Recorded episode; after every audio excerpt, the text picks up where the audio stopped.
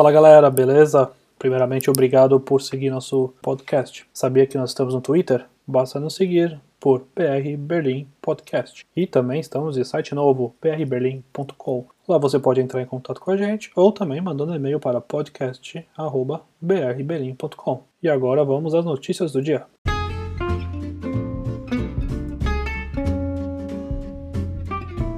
Hoje, dia 2 de dezembro, quarta-feira, iremos atualizá-los com os números do novo coronavírus aqui na cidade, também as suas devidas restrições. Você sabia que existe a possibilidade de não termos estações de esqui em toda a Europa? O U5 começa a funcionar a partir desta sexta-feira. Também falaremos do caminho de Santiago de Compostela aqui em Berlim. E iremos atualizá-los do clima da semana. Vem com a gente, galera. Aquele abraço.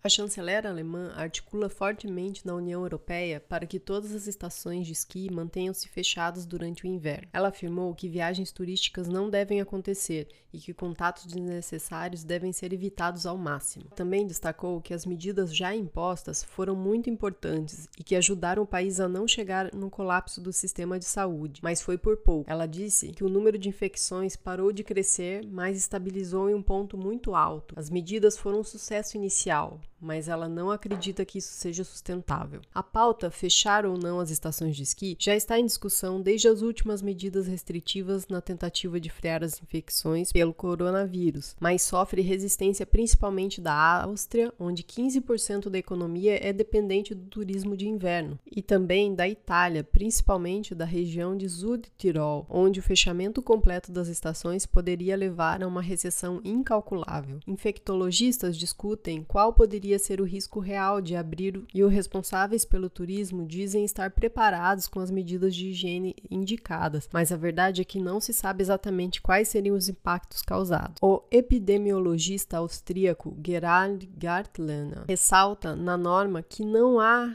estudos sobre a segurança nas operações de esqui. Em nota de resposta a Merkel, a ministra de Turismo da Bulgária, no site oficial do ministério, publicou que suas estações de esqui foram consideradas seguras, segundo inspeções internas, e que não vê motivo para as restrições. Além disso, disse a ministra que o que deve mover o turismo na região será o mercado interno e que poucos alemães visitam os resorts búlgaros. Após cerca de 10 anos de construção, a extensão do metrô U5 em Berlim-Mitte entrará em operação na próxima sexta, dia 4 de dezembro. Os passageiros podem assistir a abertura na transmissão ao vivo. O planejamento inicial era para 2017, mas o local de construção arenoso e úmido em MIT causou muitas dificuldades. A obra foi desafiadora, como a do BER, criou menos problemas e está finalmente concluída. Segundo anunciou o gerente de operações da BVG, Rolf Erfurt, vamos abrir esta rota no dia 4 de dezembro, dia de Santa Bárbara, padroeira dos mineiros e construtores de túneis. Por conta da pandemia, não haverão comemorações no local. Em vez disso, haverá uma transmissão ao vivo no site da BFalgue, a partir das 11h40 da manhã no próximo dia 4. O site é www.bvg.de. Os primeiros trens regulares irão parar nas duas novas estações em Anta de Linden e House, na sexta-feira ao meio-dia. A partir de então, o horário regular se aplica a toda a extensão do U5. Nos dias de semana, em hora de rush, os trens circulam a cada 4 minutos aproximadamente. Fora da hora do rush, eles circulam a cada 5. A terceira nova estação, na Ilha dos Museus, não estará em operação até o verão de 2021. A expansão e conclusão do nível de distribuição e as entradas ainda estão em andamento. A estação U6, Franzosische Straße, será fechada, já que está muito perto da nova estação Ante de Linden, onde o U6 e o U5 se cruzam. A rota de 2,2 km fecha a lacuna do U5 entre o portão de Brandemburgo e a Alexanderplatz, permitindo que os passageiros viajem entre a Hauptbahnhof e Hürnel sem ter que trocar de trem. Agora vamos aos números do novo coronavírus aqui na cidade. Em relação aos números da semana passada, nós tivemos uma queda. Finalmente estamos abaixo dos 20 mil infectados aqui na cidade. Lembrando que o nosso risco agora está em 547,8. Isto quer dizer que a cada 100 mil habitantes, 547 estão com o novo coronavírus. Lembrando também que o número ideal é abaixar esse risco para 50. Como houve confusão em relação às regras de contato, iremos novamente explicá-las. Em relação às restrições, até cinco pessoas de até duas famílias podem se reunir. Crianças com 12 anos ou menos estão isentas. Para o Natal, a regra será um pouco abrandada. Podem se reunir até cinco pessoas de até cinco famílias. Então, diferentemente do que foi dito na semana passada, que poderiam se encontrar até 10 pessoas, em Berlim é diferente das demais cidades da Alemanha. Portanto, Berlim, durante um Natal, poderão se reunir até cinco pessoas de até cinco famílias. Em relação às máscaras, as máscaras devem ser utilizadas em transportes públicos, estações, táxis, aeroportos, dentro das aeronaves, em lojas e shoppings, bem como em escritórios de empresas de serviço e artesanato em qualquer escritório administrado pelo Estado. Eles também são obrigatórios em carros particulares quando membros de uma família diferente estão presentes. Máscaras também são obrigatórias em torno de lojas e nos tipos de negócios mencionados acima, e em estacionamentos em frente à loja de varejo. As grandes empresas de varejo devem alocar 20 metros quadrados para cada cliente. As menores, que são aquelas lojas que possuem menos de 800 metros quadrados, precisam de 10 metros quadrados por cliente. Assim que não houver mais espaço disponível, os clientes precisam esperar do lado de fora até que haja. É necessário usar máscaras nos locais de trabalho, incluindo escritórios. Os funcionários podem retirá-los enquanto estiverem sentados em suas próprias mesas. Além disso, as máscaras são obrigatórias em todas as suas que estão lotadas e ou aquelas com muitas lojas. Máscaras também são obrigatórias durante protestos. As multas para quem não usar máscara variam de 50 a 500 euros. Ressaltando as outras regras de distanciamento.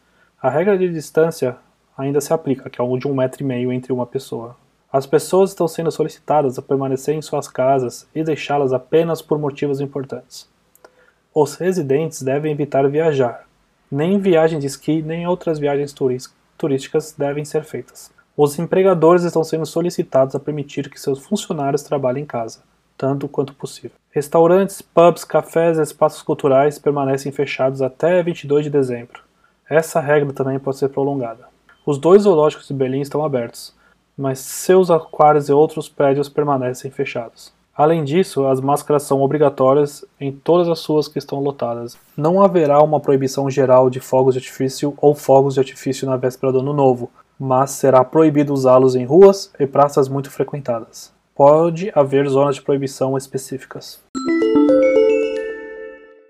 Diz a lenda que por volta do ano 830, o sepulcro do apóstolo Tiago foi encontrado em algum lugar da Galícia. Desde então, as pessoas começaram a peregrinar em direção a esse local, que hoje é um dos mais famosos percursos de peregrinação do mundo e é percorrido com diversos propósitos: trekking, religião, misticismo, tratamento psicológico e turismo. Mas, como na antiguidade cada viajante fazia seu próprio caminho pela Europa, várias rotas existem espalhadas pelo continente. O caminho é demarcado por clássicas setas amarelas, e a rota mais famosa é o caminho que começa na França. Ela é bem movimentada, os peregrinos que percorrem os últimos 100 quilômetros a pé, inclusive, ganham um certificado oficial. Em 1993, o trajeto francês, considerado o mais importante, foi tombado como patrimônio mundial pela Unesco. Bom, isso é apenas uma introdução para você que nunca ouviu falar e tiver curiosidade de saber, tem muita história e você pode pesquisar e descobrir muita coisa interessante sobre o assunto. Pessoas que passam por um tempo consigo mesmas e transformam suas vidas. Mas você sabia que nos arredores de Berlim também existem indícios e inclusive demarcações oficiais do caminho de Santiago de Compostela? Sim, ele existe. Ele foi demarcado por 80 estudantes da Universidade de Frankfurt em 2007, baseado em uma intensa pesquisa histórica. O problema é que o caminho original hoje faz faz parte das vias federais e nem sempre é possível fazer o caminho a pé. Mas os responsáveis do projeto de demarcação tentaram encontrar caminhos que se adaptassem ao original histórico e, ao mesmo tempo, correspondam ao significado original de uma peregrinação por igrejas e mosteiros, caminho do conhecimento e da contemplação interior. São dois trajetos de aproximadamente 100 quilômetros cada um. Aqui no podcast fica um pouco chato tentar explicar os caminhos, mas se você se interessou, pode procurar procurar Jakobsweg, o nome em alemão, e você vai encontrar as demarcações que começam em Frankfurt, Oda, Mogelsee, Köpenick ou Ekna. Para você que curte caminhadas, é uma excelente opção. Olha só a previsão do tempo, então. Hoje, céu aberto, máxima de 1 grau e a mínima de menos 4. E para amanhã a máxima é de 1 também e a mínima é menos 2, com o céu parcialmente nublado. É isso aí. Aproveitem o friozinho e nos vemos amanhã. Um abraço.